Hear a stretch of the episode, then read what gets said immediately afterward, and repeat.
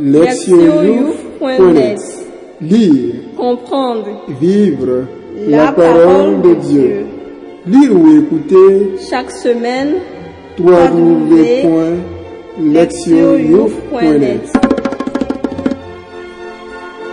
Premier dimanche de l'Avent, année B. Priez. Psaume 119, 80, 2, 3, 15, 16, 18, 19. Berger d'Israël, écoute, resplendis au-dessus des chérubins. Réveille ta veillance et viens nous sauver. Dieu de l'univers, reviens. Du haut des cieux, regarde et vois. Visite cette vigne, protège-la, celle qu'a planté ta main puissante. Que ta main soutienne ton protégé, le Fils de l'homme qui te doit sa force. Jamais, plus, nous n'irons loin de toi. Fais-nous vivre et invoquer ton nom. Lire la parole. Première lecture. Isaïe 63, 16 à 17, 19 à 64, 2 à 7. C'est toi, Seigneur, notre Père, notre Rédempteur depuis toujours, tel est ton nom. Pourquoi, Seigneur, nous laisses-tu errer hors de tes chemins? Pourquoi laisser nos cœurs s'endurcir et ne plus te craindre? Reviens à cause de tes serviteurs, tes tribus de ton héritage. Ah, si tu déchirais les cieux, si tu descendais, les montagnes seraient ébranlées devant ta face. Voici que tu es descendu, les montagnes furent ébranlées devant ta face. Jamais on n'a entendu, jamais on n'a eu dit, nul œil n'a jamais vu un autre Dieu que toi agir ainsi pour celui qui l'attend. Tu viens rencontrer celui qui pratique avec joie la justice, qui se souvient de toi en suivant tes chemins. Tu étais irrité, mais nous avons encore péché et nous nous sommes égarés. Tous, nous étions comme des gens impurs et tous nos actes justes n'étaient que linge souillé. Tous, nous étions desséchés comme des feuilles et nos fautes, comme le vent, nous emportaient. Personne n'invoque plus ton nom, nul ne se réveille pour prendre appui sur toi, car tu nous as caché ton visage, tu nous as livrés au pouvoir de nos fautes. Mais maintenant, Seigneur, c'est toi notre Père. Nous sommes l'argile, c'est toi qui nous façonnes. Nous sommes tous l'ouvrage de ta main. Deuxième lecture. 1 Corinthiens 1, 3 à 9. Frères, à vous, la grâce et la paix de la part de Dieu, notre Père, et du Seigneur Jésus-Christ. Je ne cesse de rendre grâce à Dieu à votre sujet pour la grâce qu'il vous a donnée dans le Christ Jésus. En lui, vous avez reçu toutes les richesses, toutes celles de la parole et de la connaissance de Dieu. Car le témoignage rendu au Christ s'est établi fermement parmi vous. Ainsi, aucun don de grâce ne vous manque. À vous qui entendez de voir se révéler notre Seigneur Jésus-Christ. C'est lui qui vous fera tenir fermement jusqu'au bout. Et vous serez sans reproche au jour de notre Seigneur Jésus-Christ. Car Dieu est fidèle, lui qui vous a appelé à vivre en communion avec son Fils, Jésus-Christ notre Seigneur. Évangile Marc 13, versets 33 à 37. En ce temps-là, Jésus disait à ses disciples, Prenez garde, restez éveillés, car vous ne savez pas quand ce sera le moment.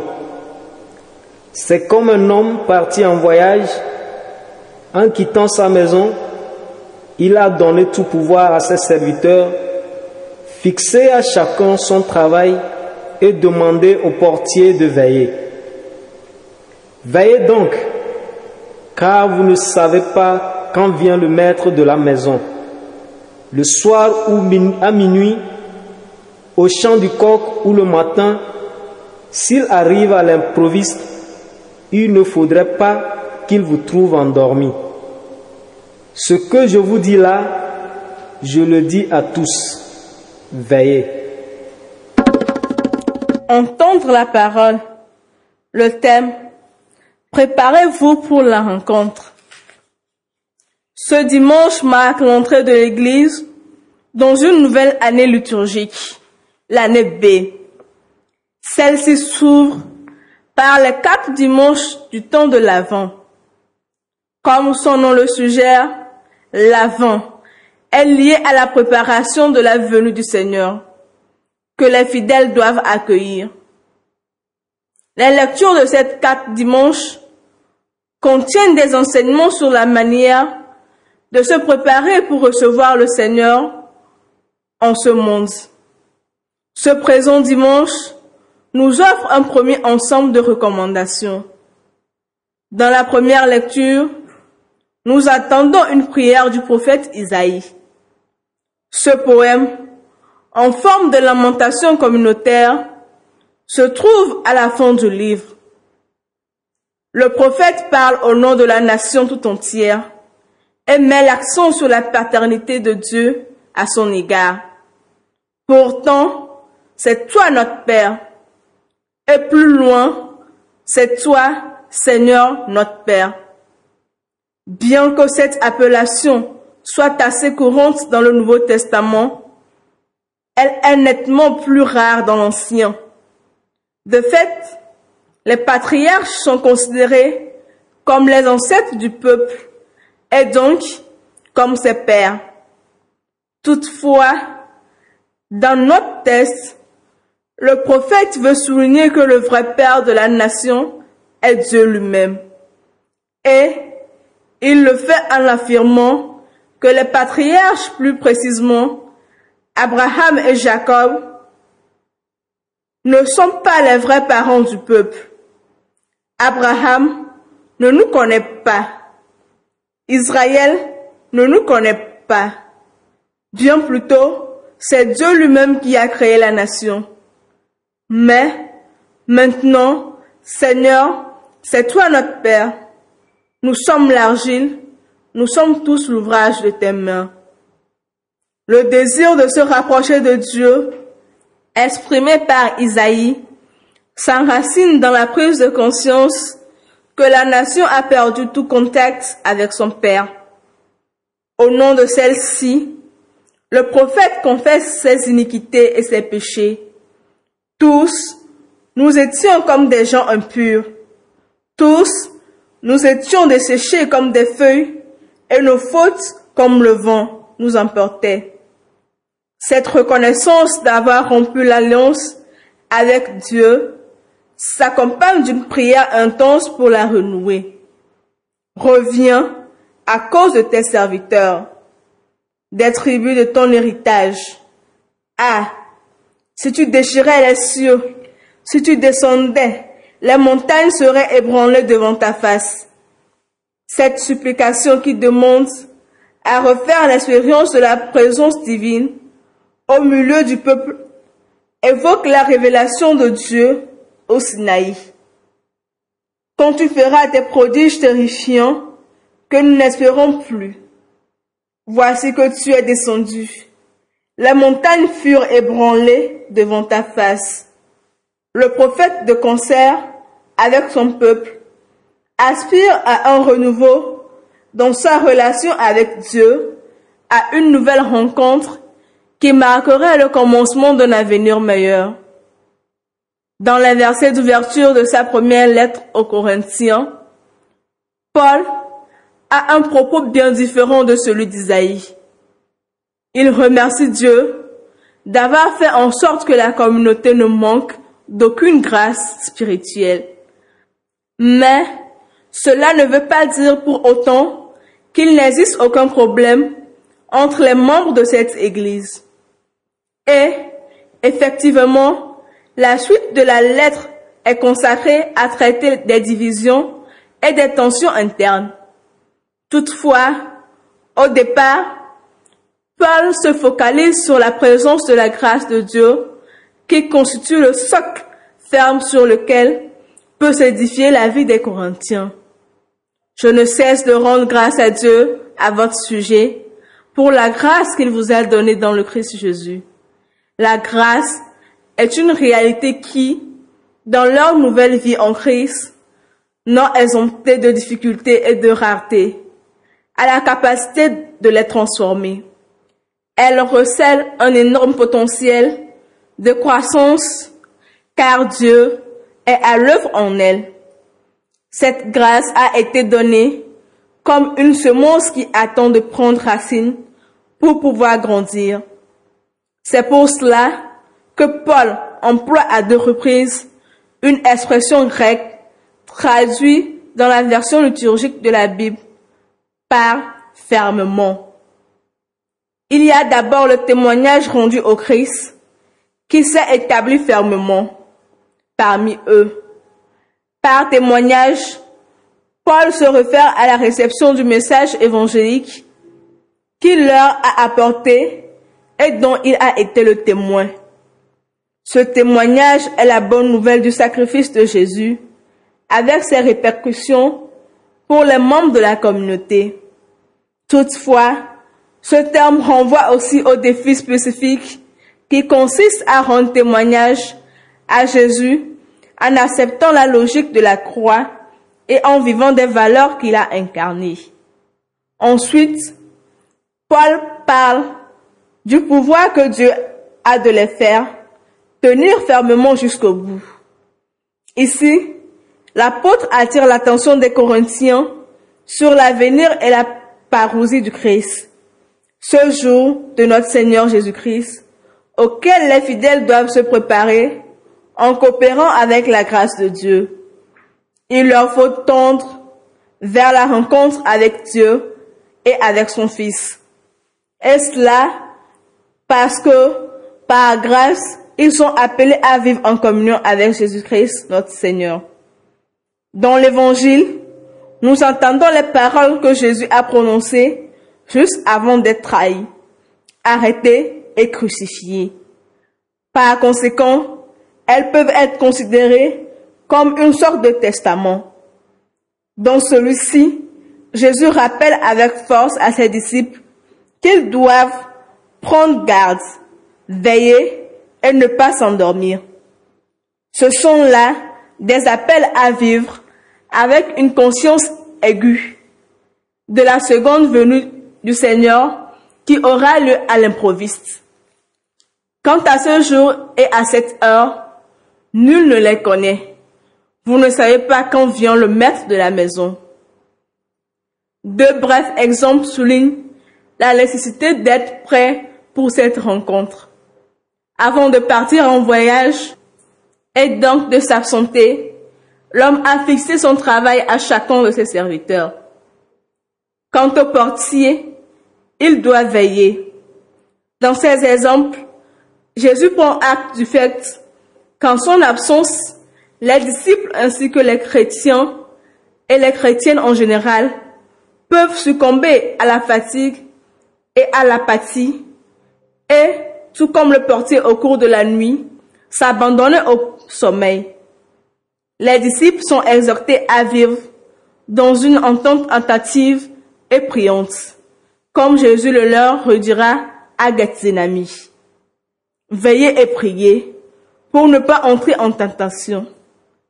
Les croyants et les croyantes sont appelés à cette vigilance confiante qui se reflètera dans une existence responsable et consciencieuse, afin que l'arrivée à l'improviste du maître, ne les trouve pas impréparés. Au début de l'année liturgique, la parole de Dieu souligne donc les éléments fondamentaux d'une préparation adéquate à sa venue. Ceux et celles qui vivent dans l'iniquité, comme Israël au temps d'Isaïe, sont appelés à reconnaître leurs mauvaises actions et à faire ce qu'il faut pour se convertir et revenir à Dieu. Leur véritable Père est le but de toute vie. Ceux et celles qui vivent dans la grâce, comme les chrétiens de Corinthe, sont invités à persévérer et à approfondir leur engagement envers le Seigneur. On rendra un authentique témoignage. Enfin, Jésus assure les chrétiens et les chrétiennes de sa venue et les met en garde contre le sommeil spirituel, de l'apathie et de la négligence que peut engendrer une existence ordinaire et monotone. Une telle entente vigilante ne peut qu'être portée par une prière ardente comme celle du psalmiste, fais-nous vivre et invoquer ton nom. Écoutez la parole de Dieu. En ce début de l'année liturgique, nous sommes invités à une nouvelle rencontre avec le Seigneur que nous appelons Père, ainsi que le dit le prophète dans la première lecture. Nous le reconnaissons comme notre Créateur, car nous sommes l'ouvrage de sa main. Tout au long de l'année écoulée, il se peut que nous ayons perdu le contact avec lui pour différentes raisons. Actions qui relèvent du péché, usage ou abus de substances, attitudes brutales ou manipulatrices sur nos lieux d'études ou de travail, films pornographiques que nous avons regardés pour nous distraire, négligence envers nos parents ou ceux qui sont responsables de nous. En tombant dans de telles fautes, nous nous sommes rendus impurs aux yeux de Dieu. Toutefois, nous aspirons profondément à un nouveau départ dans notre relation avec lui, ainsi qu'avec nos amis et nos voisins, en bref, avec tous ceux et toutes celles dont nos actions nous ont éloignés. Même si la relation est brisée, nous désirons ardemment retrouver le contact avec Dieu et avec notre entourage. Mais souvent, nous ne savons ni où ni comment engager ce processus de conversion car nous sommes bloqués par la honte, la culpabilité ou l'orgueil. Dans une telle situation, Paul nous rappelle que la grâce nous est toujours offerte. Pour lui, il ne fait pas de doute que nous avons la force spirituelle nécessaire pour restaurer notre relation brisée avec Dieu et avec nos proches, quelles que soient les blessures et les tourments vécus, quelles que soient les violences endurées à la maison, dans nos lieux d'études ou de travail. Chaque jour, nous avons accès à la grâce de Dieu qui nous habite au plus profond et nous pouvons l'en remercier car il ne nous a pas abandonnés à l'emprise du démon. C'était là une certitude pour Saint Paul. C'est pourquoi il nous appelle à être conscients de la grâce de Dieu qui se diffuse dans nos vies. C'est lorsque nous y sommes attentifs que nous pouvons être les témoins de Jésus-Christ et des valeurs évangéliques qui ont le pouvoir de transformer nos existences. Dans l'Évangile, Jésus nous rappelle la nécessité d'être vigilants car nous ne savons pas l'heure de son retour. Cette recommandation ne se limite pas à sa seconde venue. C'est une invitation à être toujours en attente d'une nouvelle rencontre avec le Seigneur, tandis que l'année liturgique se déroule. Au fil du temps, Il est des moments où nous pouvons ressentir l'absence de Dieu de par les multiples épreuves auxquelles nous sommes confrontés. Et nous pouvons succomber à la tentation qui nous conduit au péché. Cela étant, la vigilance constante suppose d'être attentif à nos actions. Elle suppose aussi de vivre les valeurs évangéliques de telle sorte que les tendances au consumérisme, à l'individualisme qui vont en s'augmentant dans notre société ne nous distraient pas de notre propos. Jésus nous appelle à vivre en chrétien et en chrétienne responsable et intègre et par-dessus tout comme ses disciples. Si nous sommes tous à la fois conscients de la grâce et de la réalité du péché à l'œuvre dans nos existences, alors nous chercherons des moyens pour revenir à Dieu et pour renouer les relations brisées avec nos amis et les membres de nos familles. Nous deviendrons aussi des témoins du Christ en tant que disciples fidèles et vivrons une existence responsable en incarnant les valeurs évangéliques et en priant constamment quoi que nous fassions. Nous serons alors semblables à ce bois dont parle un proverbe nigérien qui affirme que le bois déjà touché par le feu ne tarde pas à s'enflammer. Emplis de la grâce de Dieu qui se répand en nous tel un feu, nous brillerons et seront toujours prêts à rencontrer le Seigneur, quel que soit le moment de sa venue. Proverbe. Le bois déjà touché par le feu ne tarde pas à s'enflammer. Proverbe nigérien.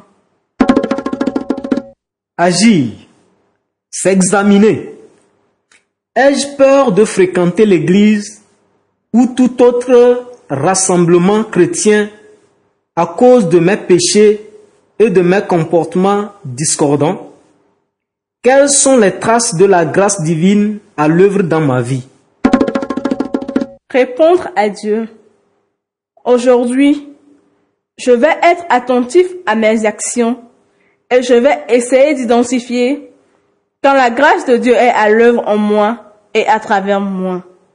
Je commencerai ma journée en priant après avoir lu un verset biblique. Répondre à notre monde. En groupe, lors de votre temps de prière, placez un pot ou une coupe d'argile serrée. Versez-y de l'eau et que chacun ou chacune imagine qu'il est ce pot ou cette coupe. L'eau signifie la grâce de Dieu et le pot qui fuit les blessures humaines. Puis partagez en groupe comment votre brisure peut devenir un canal de la grâce pour le monde. Priez. Seigneur Dieu, notre Créateur, tu es la source de notre vie. Accorde-nous la grâce de ne jamais avoir honte de nous rapprocher de toi. Même si nous sommes pécheurs, aide-nous à réaliser que tu es le seul qui peut nous guérir et réparer ce qui a été brisé en nous. Nous te le demandons par le Christ notre Seigneur. Lectionnews.net Lire, comprendre, vivre La la parole de Dieu. Lire ou écouter chaque semaine www.lectionnews.net